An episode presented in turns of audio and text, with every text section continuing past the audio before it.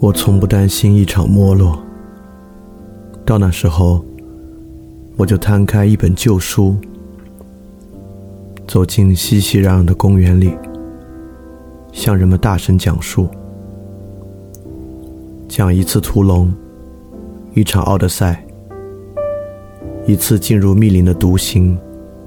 一次归来，一次默默离开。我再讲一场漫长的密谋，讲耐性，讲真，还有爱，还有性，讲到峰回路转，或与众人一起讲到结束，那就放下书，重新开始，开始一次屠龙，一次奥德赛。然后进入密林的独行，再归来，再默默离开。我不担心一场没落，没落的城市才揭示生活。如果夜太长，我们就点灯，夜就亮了。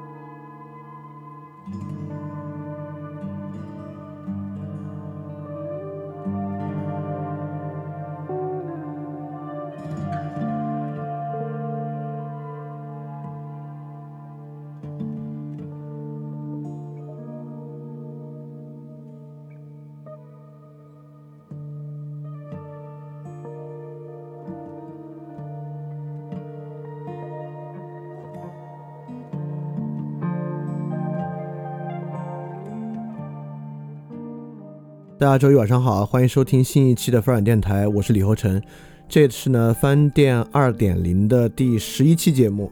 是关于康德纯粹理性批判的，而且我们上一期的文本节目算是讲了未来形而上学的导论。那从这期开始呢，我们就正式进入未来形而上学，就是康德给自己纯粹理性批判这本书写的这个小册子的正式内容了。康德哲学啊，就是我觉得，如果就算读过一点点书的人啊，听过的哲学家，呃，前三个肯定就有康德吧，确实是如雷贯耳。那么康德的哲学体系呢，其中术语量非常庞大，呃，很多人呢都会觉得康德哲学比较不好理解，到底讲的是什么，本来就很难把握。呃，更难把握的一点呢，就是他为什么要这么说，尤其是回答这么说能怎么样这样一个问题啊。可能是很多人在了解康德哲学的时候一个很大的问题，所以说今天呢，我们顺着《未来形而上学》这本书，我们一节一节往后讲，那实际上就是要回答这个问题，就既要让大家明白康德，尤其是《纯粹理性批判》这本书到底康德想讲个什么，其次呢，就是这么讲啊，到底跟我们有什么关系啊，能够和我们的生活产生什么联系，这个是最重要的一个问题。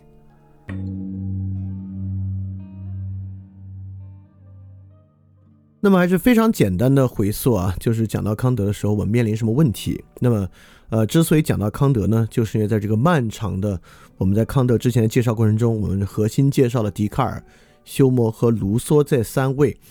那么这三位在哲学史上推进呢，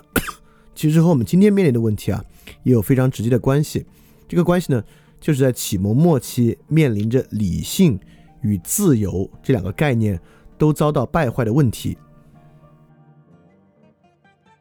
这个问题体现在实际笛卡尔和休谟，尤其是这两位的观点之中啊，跟我们今天的社会联系非常紧密。笛卡尔呢，可以说是今日的科学主义开先河者，因此在笛卡尔的体系之内呢，啊，具有尤其是具有数学完备性的科学真理是完全可知的。但是在这个情况之下呢，要付出一个很惨痛的代价，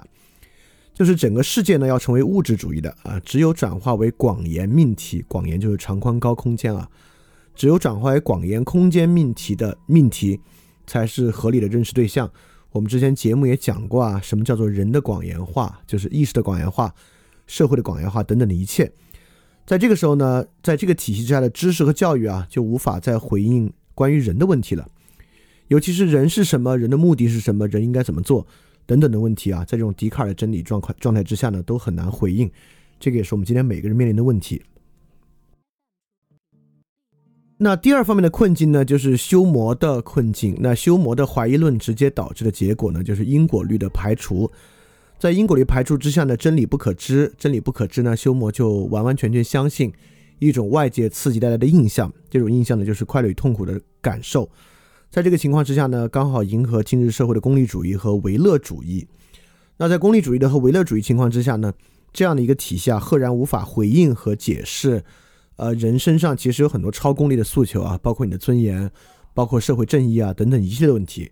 这种超功利的问题当然是非常真实的存在的，但这种修魔的体系呢，就不能回应这些问题。当然，这些问题在笛卡尔那里也不能回应啊。当我们不能把尊严、不能把正义等等问题变化为神经科学里面的大脑广延感受的时候呢，这些问题依然无法回答和解释。所以今天的第三个问题呢，就是什么人性啊、价值啊、灵性啊，其实有很多人讨论，对吧？在微信公众号里面，在各种知识付费之中，有很多节目啊，包括还在讨论人性啊、价值啊、灵性，但是都显得特别缺乏基础，要么呢是一种。呃，彻底的权力意志，就是权力意志，尤其好讲价值等等的；要么呢，尤其是今天的灵性啊等等，就是一个悬思，就变成了一种，呃，在很多人看来可能有点神棍的一种悬思。呃，我们很很多时候我们对这对这种观点啊，就是他可能信则有，不信则无这样的态度。所以基本呢，今天的问题啊，就是确定性知识存在吗？当然存在。我们对于很多问题啊。包括基础理论物理啊、经济学啊等等，拥有很多确定性的知识，但这些确定性知识呢，都跟人无关，跟人的生活呢关系不大，甚至某种程度上呢否定人的生活和价值。那么和人的生活相关的知识呢，又并不确定，很多呈现为悬思，或者呈现为某种独断论的主张。啊，这就是我们现在面临的问题。这两个问题呢，都与笛卡尔和休谟有分不开的关系。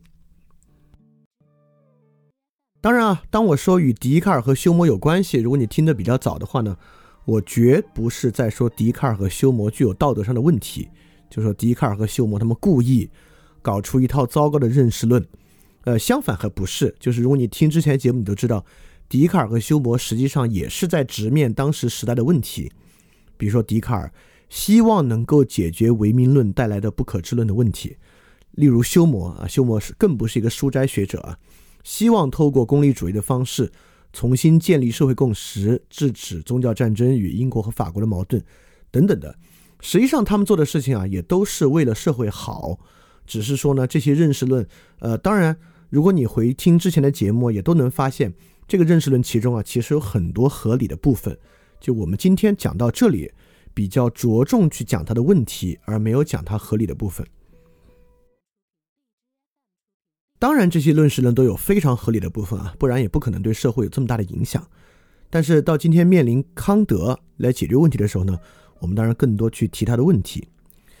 当然啊，刚才我们提到的问题，大家可能都觉得有点大，不管是什么人啊、精神的广言化呀、功利主义、唯乐主义啊、知识的问题啊，其实跟我们生活中的很多事情都高度相关。比如说，呃，我们之前在讲笛卡尔时候讲过的一个东西啊，今天我们就会回应。也就是说，统计学与生活信念的关系，你看这个问题呢，就特别的实在。呃，比如说，比如说中西医之争，其实就包含一个特别重要的统计学与生活信念的关联。呃，我们今天都会觉得统计学跟生活的关系很近。一个事情呢，经过一种社会统计过程，取得一个统计结果，那当然啊，就能够用于支撑我们的生活。但很多时候，你可能也听过啊，不管是你在我这里听过，或在别人那里听过，像我就一再说，哈耶克呢，实际上对于社会领域的统计学就有很大的批判。今天好像刚好还是哈耶克的忌日，所以我们来提哈耶克这个观点，其实也是特别的合适。像哈耶克实际上就认为啊，一切统计野点呢才是具有价值的。呃，哈耶克的观点我们其实不可以不去重视啊，因为在二十世纪的非哲学家里面，哈耶克可能算是最通、最通贯、最贯通各个领域知识的一个人了。所以说为什么呢？因为如果哈耶克真的批判这个统计学的话啊，看上去跟我们的实际经验和今天的实际意识形态相差太远了。所以我觉得还是很有必要来去看康德对于认识论的构建。实际上今天。讲到那个地方，我就会讲。实际上，从康德构建认识论里面，我们就可以发现统计学的关键问题在哪个地方。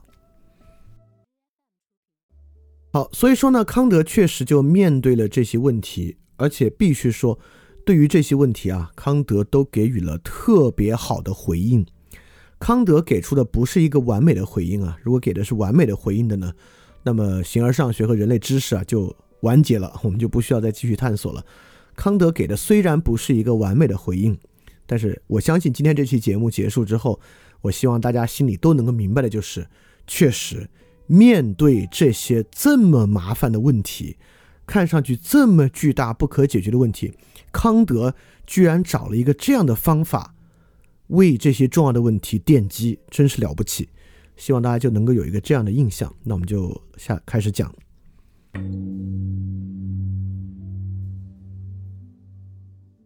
那我们首先用这张图来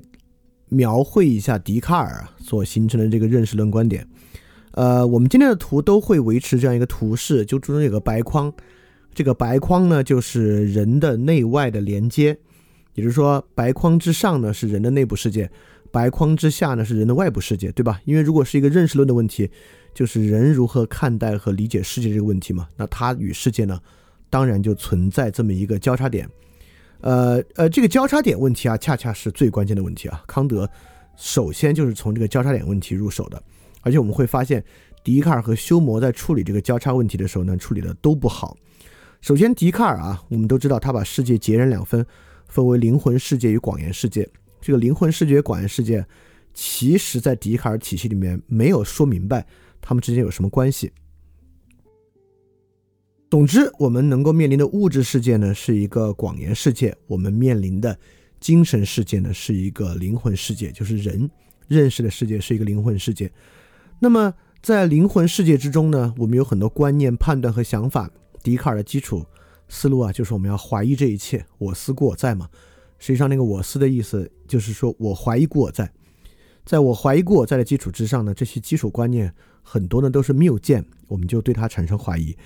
同样，外部世界的产一般现象，笛卡尔认为啊，我们看到外部世界，比如说有个桌子啊，有一个水杯啊，我们也应该怀疑它真的是个桌子吗？它真的是个水杯吗？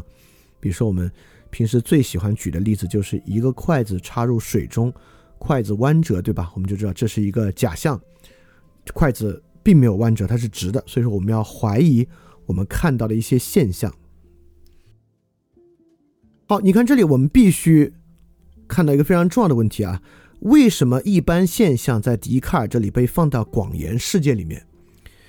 这恰恰在笛卡尔这里确实是放在广言世界。我们今天很多时候思考问题啊，也把一般现象当做我们之外的事情看待。也就是说，我们看到这个筷子插在水里啊，当然筷子在我之外，杯子杯子里的水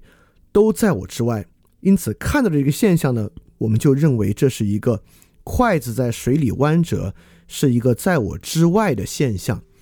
这个在康德那儿非常非常不同啊！一会儿讲到我们就知道了。所以说，在这个时候我要向大家提示一下，这个东西啊，可能对我们的思维来讲熟视无睹，但今天呢就要对这个内外之分特别敏感，因为康德呢恰恰就是从这个地方开始的。当然说这个在人之内，其实也没有那么难理解，对吧？不管是我们用眼睛看，用耳朵听，它首先呢，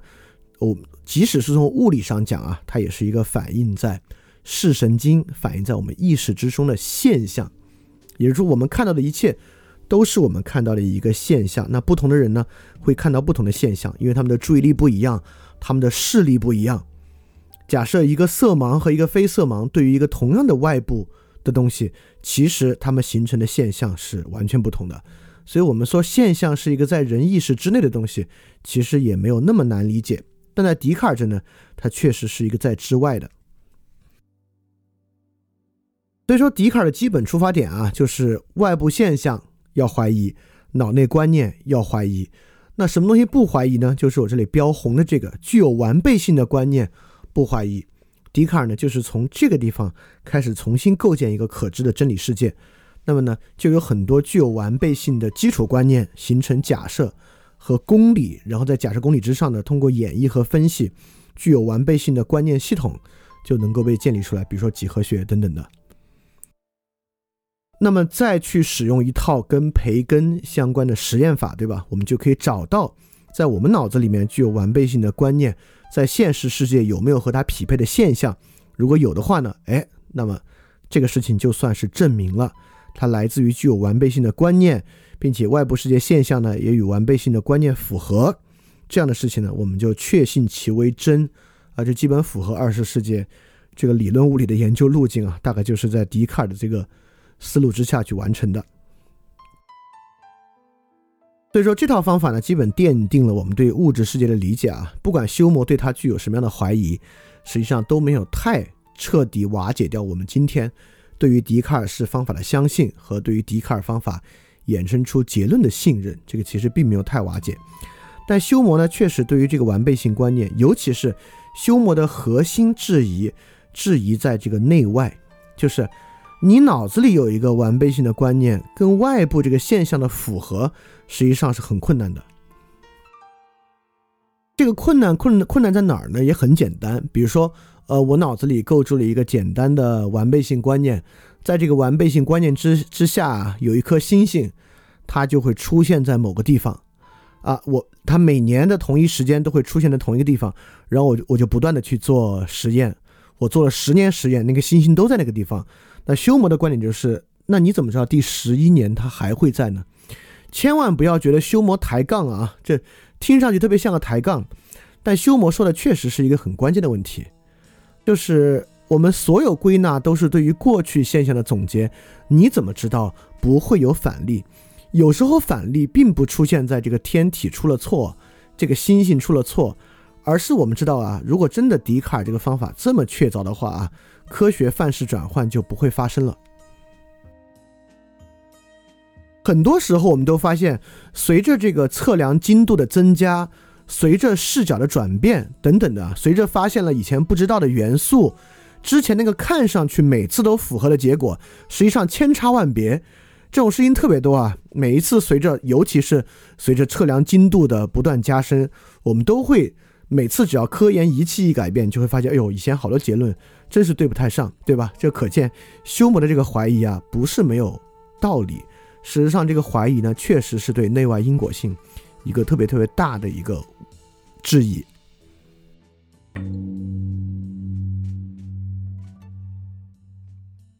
那在修魔产生质疑之后呢，修魔对这个认识论有一个他的看法。那我们之前也讲过啊，我简单的回溯一下这个图上，在修魔的看法之中呢，这个外部世界由于我们对因果性的呃，其实是不可以判断的，所以基本上我们其实并不知道外部世界到底什么样。我们唯一跟外部世界连接最紧密的呢，就是外部世界的刺激给予我们的印象。修魔呢是用牛顿的方法看待人的理解问题的，所以它是一个力学的比喻。他认为印象是最具有活力且最可信的。那从我们印象到我们产生观念，就是我们产生对外部世界规律的把握呢，实际上这个因果性根本不存在。休谟就认为呢，这样的因果性啊，只是人脑子里的一个习惯，就是我们习惯于将恒常连接当做永恒连接，也就是说，两到三次事情一反复，我们就习惯于认为永远都会这样，并据此呢认为建立了因果性，这是一个习惯。好，这是休谟的看法，这个看法呢，在休谟的逻辑之下呢，也存在。因此呢，休谟认为这个这个看法、这个习惯、这个因果性的习惯，是我们不可以抵御的。但很多时候呢，我们会滥用这个习惯，导致我们产生很多偏见和谬误。当然，这个在正常生活中你要举例的话也非常多。所以，休谟建议我们啊，在这个情况之下，多多相信我们的印象，而不要过于去相信我们的观念。因此呢，在这个时候呢，我们也要说这个印象为什么可以保持稳定呢？修谟就假设我们和外部之间有一种自然的预定和谐，所以这个印象呢一定是稳定的啊，这是一个没来由的信念，就像笛卡尔在内外世界连接之中有一个神不欺骗这样一个没来由的信念一样。所以说，笛卡尔和修谟虽然很多地方很不相似，但是人的内部认识和外部世界为什么可以一直这样下去，这个问题在他们那儿都没有得到解答。他们分别使用神不欺骗和自然的预定和谐来完成它。所以在上一期啊，我们和概念的距离里面，我们讲过啊，有两种真，一种是符合论的真，一种是容贯论的真。这很容易理解啊。符合论的真呢，就是我们有一个真理，这个真理与现实世界相符合。比如说，我说今天是星期三啊，星期三还不太好，因为这个星期几啊是人的一个主观构造。呃，现在上海是黑夜吧？我这么说，对，这就符合现在外面的事实。那什么是容贯论呢？容贯论呢，就是我们经常在网上跟人吵架的时候喜欢说那个啊，你这个观点的不自洽，你这套逻辑不自洽，嗯，它就很贴近这个逻辑自不自洽。在笛卡尔那呢，比自洽更前进一步，就是需要有完备性。所以说。笛卡尔呢，其实首先强调一种容贯论意义上的真，对吧？在笛卡尔那个地方呢，他的观念是具有完备性的。其次，他也沿袭了培根的试验法，在培根的试验法上呢，他实际上对外部感觉也是有符合的，跟外部的现象也有符合。对笛卡尔的这个真理观啊，他的真呢是很强调容贯性，呃，也从也从容贯性上反推一定的符合性。因此呢，确实是一道很实证的方法，主导了我们对物质世界的理解。那在修谟这里呢，这个知真啊，在容贯上，修谟就认为容贯仅仅是人的一个习惯，它并不代表对于外部世界有什么真正真实的反应。所以修魔呢，比较强调这个就还不具有完全成型特征的印象，所以说也是某种符合，但是这不是一种。理论意义上的符合是一种经验上的符合，所以我们管修魔这个路线呢叫经验主义，这个大家也听过对吧？它可以说是某种退化意义上的符合论之争。当然，这个符合论之争和容贯论之争，之前我们讲修谟和笛卡尔没多讲啊，这是从上一期节目引入的观念。当然，它是因为跟今天的相关，我们才在这个地方把它们俩总结一下。好，那之前的回溯就这么多。笛卡尔修谟，我今天就讲的比较快，你你很有可能讲到这儿，如果你是第一次听的话，你有点晕，因为里面回溯了过去很多内容，你觉得哇都没听过，非常的有点不熟悉。这没事儿，你可以把